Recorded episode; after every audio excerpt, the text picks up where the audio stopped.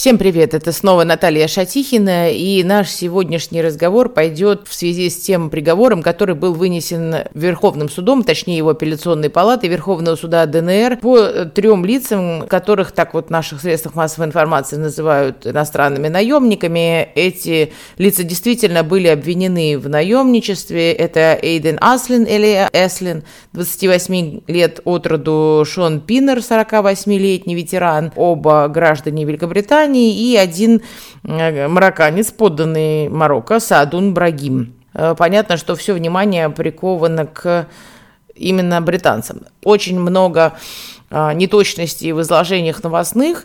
Есть там нюансы. Мы должны с вами понимать, что суд военного времени, это был военный трибунал, он был закрытым.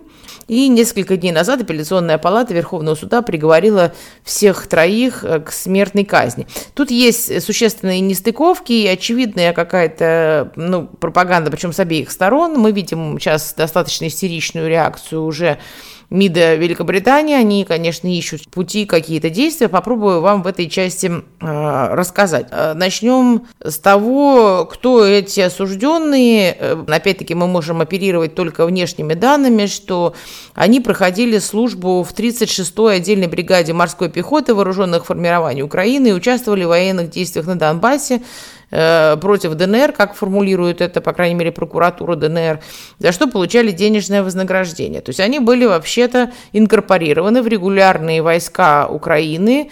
Если нету каких-то других данных, возможно, какие-то записки, чеки э, были изъяты, что они получали какие-то, какое-то другое вознаграждение. Если верить тем публикациям, которые, по крайней мере, сейчас есть, тут, конечно, не дорабатывает значительно э, наши доблестные пропаганды или средства массовой информации и не дорабатывают правоохранительные органы в этом смысле и средства массовой информации в ДНР, потому что, конечно, хотелось бы хоть какие-нибудь документы увидеть, хоть что-нибудь. Конечно, людям стало бы попроще здесь разбираться.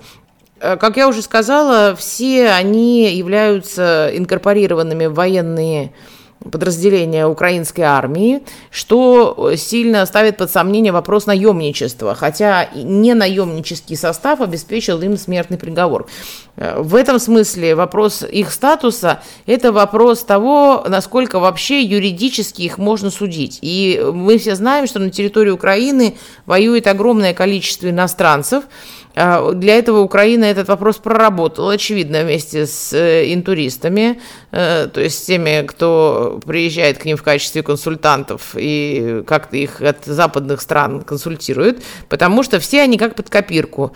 А, они все имеют Пинер, например, жену, э, украинку, и, соответственно, место жительства на территории Мариуполя. Вот этот а, Аслин имеет а, девушку, которая, насколько я понимаю, сейчас э, стала женой Эйдена Аслина. Она сама проживает так интересно, он прикомандирован вот в Мариуполе, они все были в Мариуполе прикомандированы вот к этим частям.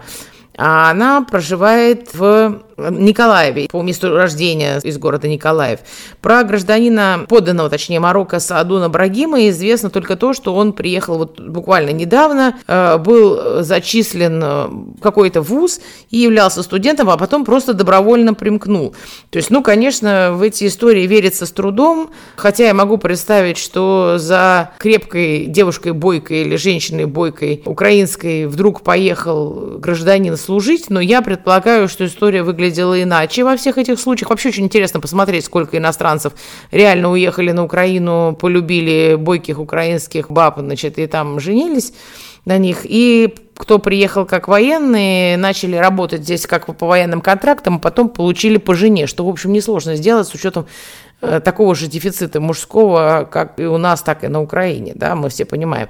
Вообще, англичан большого количества переезжающих экспатов таких на Украину увидеть, наверное, сложно. И так вот удивительно, что интересно еще посмотреть в процентном соотношении, какое количество экспатов э, связаны с военной операцией, да, вот. И мне кажется, что это такая отдельная большая э, спецоперация для того, чтобы обеспечить им то, что их делает prisoners of war, то есть военнопленными, резидентуру, то есть место жительства постоянное на территории Украины и какие-то связки. Вот есть такие фотографии, я посмотрела Daily Mail, посмотрела Sun, The Sun, они вешают фотографии в обнимку с девушками из социальных сетей, но очень интересно, коммерсант, например, написал, что на процесс не явился ни один из пяти свидетелей, которые были заявлены. И вот, конечно, очень было бы интересно допросить а, вот этих девушек, как познакомились, при каких обстоятельствах, а, есть ли общие дети, как они живут, были ли уже эти люди членами какого-то военизированного подразделения к тому моменту, когда они познакомились. Но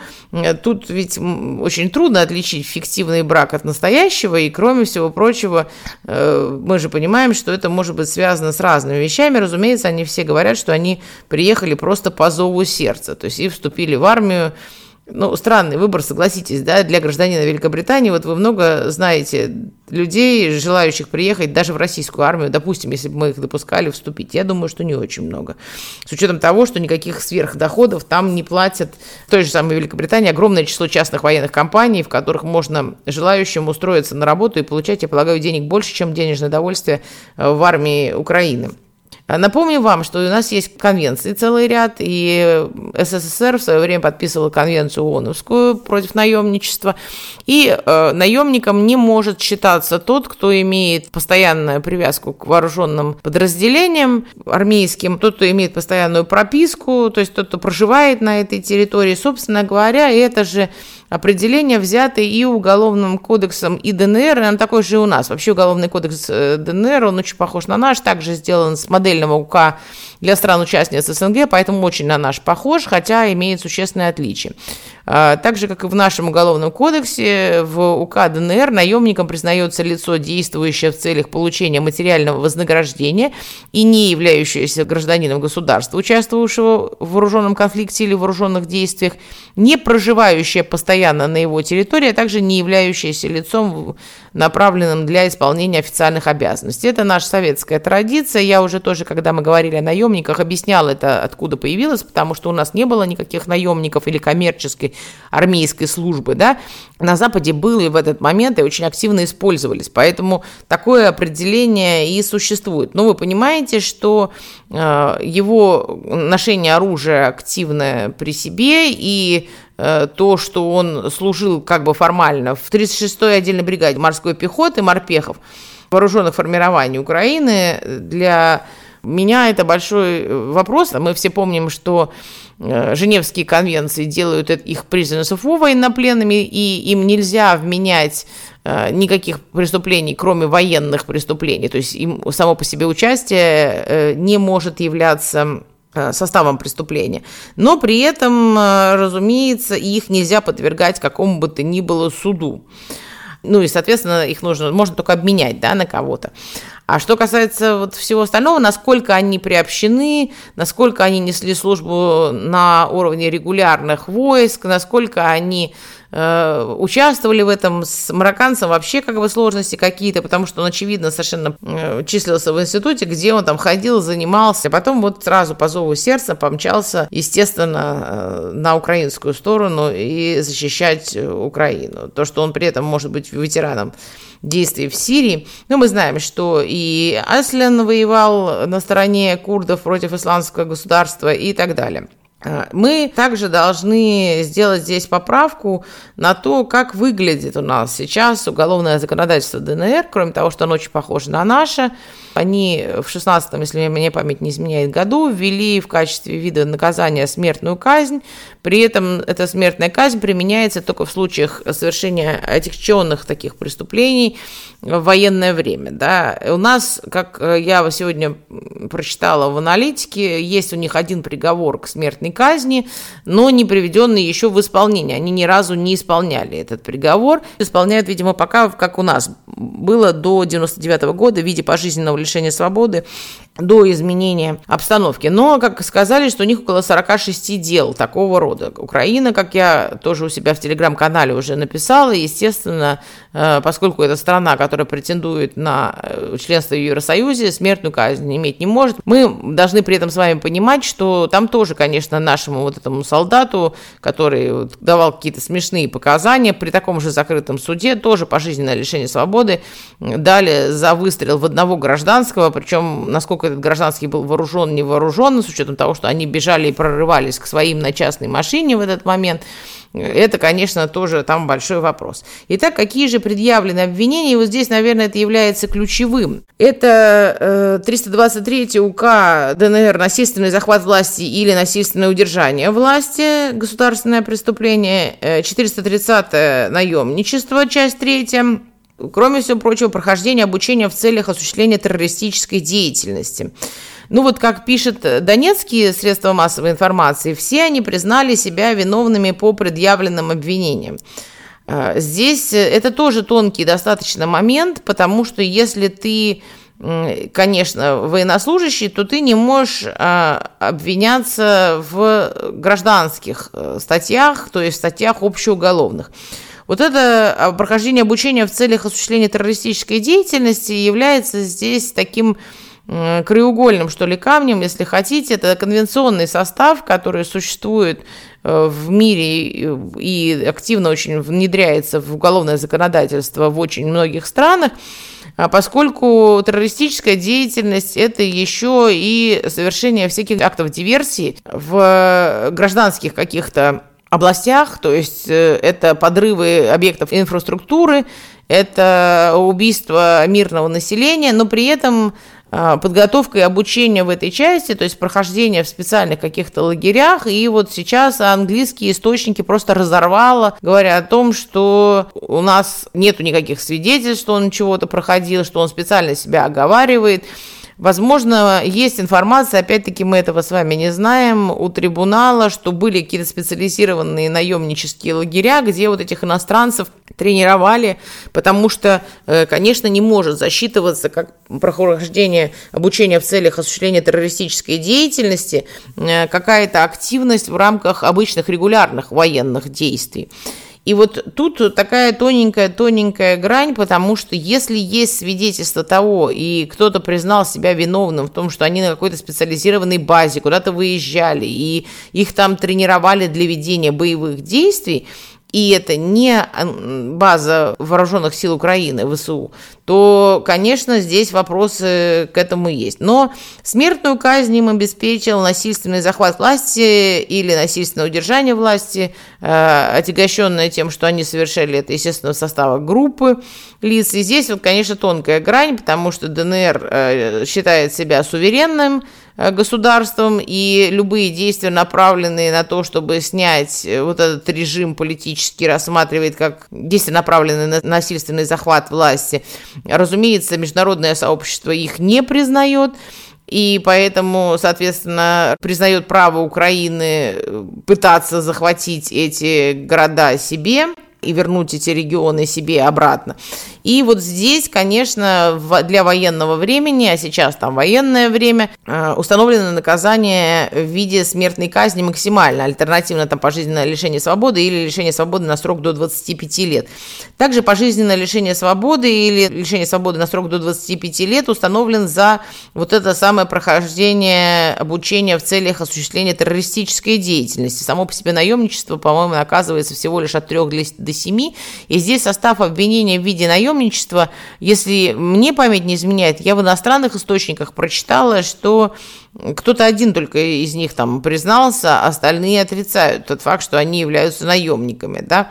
А, он дает вообще возможность этот суд проводить. Еще раз подчеркну, военнослужащие, которые стали военнопленными, вообще не могут быть осуждены за свою деятельность в рамках э, армейских сил.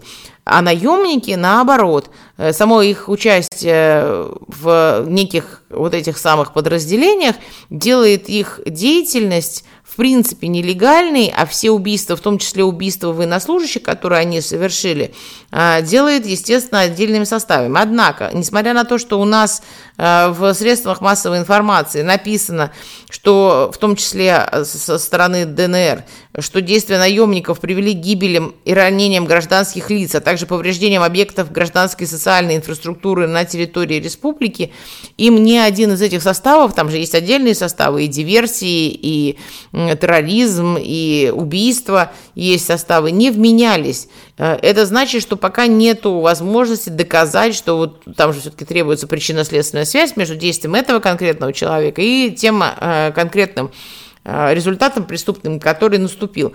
И, видимо, еще вот этих данных нигде нету. А, наши донецкие источники пишут, что они признали себя виновным в этой части. А, есть возможность э, подать кассационную жалобу. Здесь э, кассационный только порядок обжалования существует в УПК ДНР. Она подается через ту же самую апелляционную палату в Э, сам же Верховный суд, и, естественно, в порядке пересмотра это может быть изменено. Кроме всего прочего, они и их защитники могут обратиться за помилованием к руководству страны. Естественно, в самую большую яму попало здесь британское Министерство иностранных дел. Во-первых, Ли Страс, министр иностранных дел фактически Великобритании, призывала э, людей идти воевать на территории Украины. Ну, фактически призывала, то есть она сказала, что это люди, которые будут бороться за демократию. Эти деятели уехали туда еще раньше, мы понимаем, что тоже их там допризывали, и я думаю, что, может быть, есть какие-то разведданные о том, что, или данные перехватов, о том, что они просто на самом деле участники частных военных компаний. Ну, тот же самый Аслин, про которого все время говорят, что ну, он работал social care worker, да, то есть ну, в социальных каких-то органах, в Собесе в каком-то, условно говоря. При этом до этого воевал несмотря на то, что достаточно молодого возраста человек уже несколько лет живет на Украине, воевал на территории Сирии. Ну, он же, значит, после армии где-то был завербован, да, в какое-то из подразделений частных военных компаний, вряд ли ты можешь просто на территории Сирии повоевать. То же самое касается и вот этого Шона Пиннера, у него тоже есть э, такой опыт. Поэтому э, здесь тонкость это есть. Ли Страс уже заявила, что Британия предпримет все усилия для того, чтобы этот суд фиктивный, и вообще они его не признают, и это прокси государства, и вообще и зашла на пену, да, но мы понимаем, что вступает в силу вот этот самый принцип международного права публичного, который я называла и чё. Ну, дальше-то что? Что это его расстреляют незаконными пулями, что ли? Это кому-то легче от этого? Конечно, будь у Великобритании договор с э, ДНР и ЛНР э, на предмет, ну, в данном случае с ДНР, на предмет, например, э, взаимной правовой помощи, который говорит о том, что граждане не могут быть осуждены, например, в таком варианте и наказаны более чем пожизненным лишением свободы, можно было бы говорить. Но, понятно, сейчас они пойманы в ловушку. Они, наверное, будут пытаться... Я прослушала тут передачу в этой части английскую, а, обсуждают, что, наверное, э, может, МИД может вызвать посла России и потребовать незамедлительно там что-нибудь сделать, на что уже прямо в том же самом эфире сами же английские журналисты ответили, ну а что русские скажут? Русские скажут, что это суверенное государство, мы в его дела не вмешиваемся. Что будет совершенно справедливо, потому что я вчера не поленилась, села и перечитала договор который был подписан, соглашение, точнее, которое было подписано между Российской Федерацией и ДНР, и там совершенно четко сказано, что страны, с одной стороны, берут на себя возможность коллективной самообороны, а нападения на друг на друга будут рассматривать как основание, э, ну, грубо говоря, казус Белли, да, как возможность начала неких специализированных операций, но, с другой стороны, сказано, что они уважают суверенитет, всего лишь обмениваются правовой информацией, и при всей схожести, надо сказать, и УК, и УПК, они у нас имеют существенные различий по стадиям, то есть это суверенное государство с суверенными властями. Ну, наверное, можно наложить какие-то санкции. Наверное, можно вызвать нашего посла, но посол ответ скажет, вы от нас-то что хотите? Вы хотите, чтобы мы запросили его выдачу, потому что там есть конвенционные составы к себе этих людей – ну тогда, наверное, давайте вы нас попросите. У нас, естественно, нету смертной казни, и если мы этих граждан получим к себе для отбывания наказания, исполнить им этот вид наказания будет нельзя. Но для этого Великобритании надо договариваться с нами. Пока она предпочитает договариваться с представителями украинского правительства, с таким же успехом можно проводить спиритический сеанс. А в данном случае они, наверное, будут пытаться давить на украинцев с требованием обменять там кого-то или предложить кого-то на обмен. Но для того, чтобы э, их отправить на обмен, их глава государство должен помиловать. Вот это очень важно, потому что как только они стали осужденными преступниками за совершенные ими действия, никакого обмена уже невозможно. Обменивают военнопленных. Как можно обменять тех, э, кто является осужденным преступником?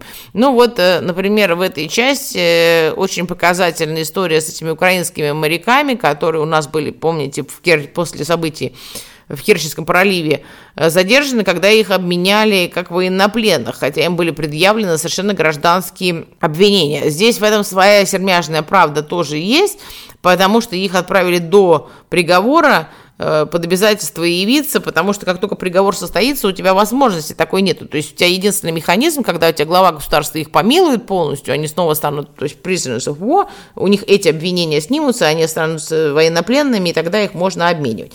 Э, ну, переговариваться, как я уже сказала, с украинским правительством там вообще затруднительно в этой части. Э, теоретически существует вообще возможность, при которой Великобритания направит свои боевые прямые подразделения на прямое столкновение при попытке объеди- объединить э, свои усилия с украинскими и отбить этих людей, то есть фактически ими завладеть. Но это было бы верхом, конечно, идиотизма, потому что ну, пострадают очень многие люди, и большие жертвы могут быть, в том числе не погибнут сами эти граждане, которые, так вот, если посмотреть их фотографии суда, живут достаточно благополучно, сыто и так далее. Они, конечно, измучены, но тут у них есть э, о чем подумать. Э, защита осужденных собралась обжаловать приговор, как я сказала. При этом министр юстиции Великобритании Доминик Раб 7 июля заявил, что страна подаст все необходимые жалобы. Правда, непонятно куда. Они могут апеллировать, конечно, и к Красному Кресту, к таким организациям, которые следят за правами военнослужащих. А также они могут э, апеллировать к Международному уголовному суду, они могут апеллировать к Международному суду ООН и какие-то санкции пробовать применять сверху. Но мы понимаем, что лимит санкций, он, в общем, практически исчерпан. Э, в принципе, сейчас ДНР и Россия могут держать этих граждан э, под угрозой расстрела, то есть не заменяя им, то есть наказание назначено, вступило в законную силу, они живут, но расстрелять их можно в любое время, для этого ничего не требуется. Ну вот технически еще раз скажу, что страна вправе защищать своих граждан, если она не признает этот суд и эти действия, то э, та же самая Великобритания может вот э, сказать, что тогда они просто похищены, удерживаются незаконно, и э, незаконно им выносятся решения. Здесь тоже необходимо, чтобы их нельзя было включить в перечень военнопленных. И вот тоже здесь сложности какие-то есть. Конечно, у англичан сейчас сложное время, но у меня почему-то нет сомнений, что они просто эту истерику и э, нервы будут поддерживать, а с точки зрения конкретных действий вряд ли они будут делать что-то дополнительно. Смертная казнь в ДНР реализуется через расстрел. Э, это не э, казнь для военных преступников через повешение, как э, это обычно происходит, поскольку это только касается узкого очень круга вопросов.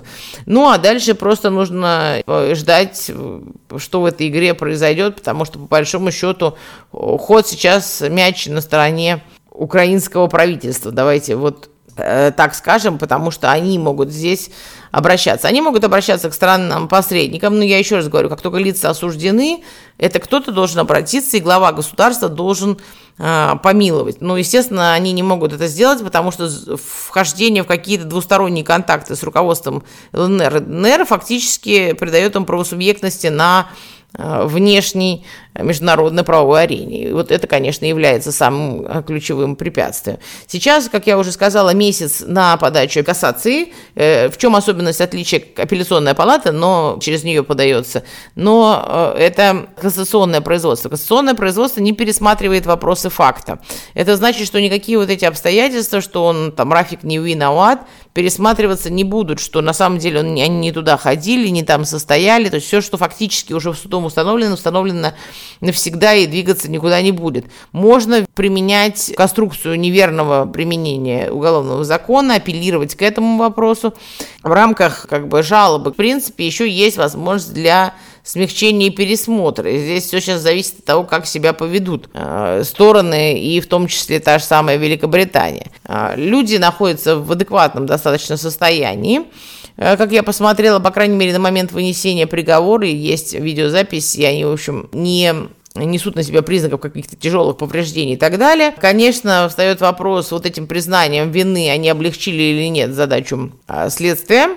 Какие-то, может быть, даны отдельные авансы, но эти действия в целом направлены на то, чтобы правительства западные понимали, что, в принципе, если и граждане тут окажутся, у них э, вариант не die or surrender, да, то, что мы говорили, сдайся в плен или умри, а у них, в общем, вариант это им светит э, умри или умри да, и, конечно, у них тоже сейчас должны быть масса вопросов по этому поводу. Вот я на этом сегодняшний ролик, который получился непривычно коротким, заканчиваю, потому что очень интересно посмотреть, как будут разворачиваться события дальнейшие. Начинается большая юридическая игра, ну и, соответственно, до следующего раза.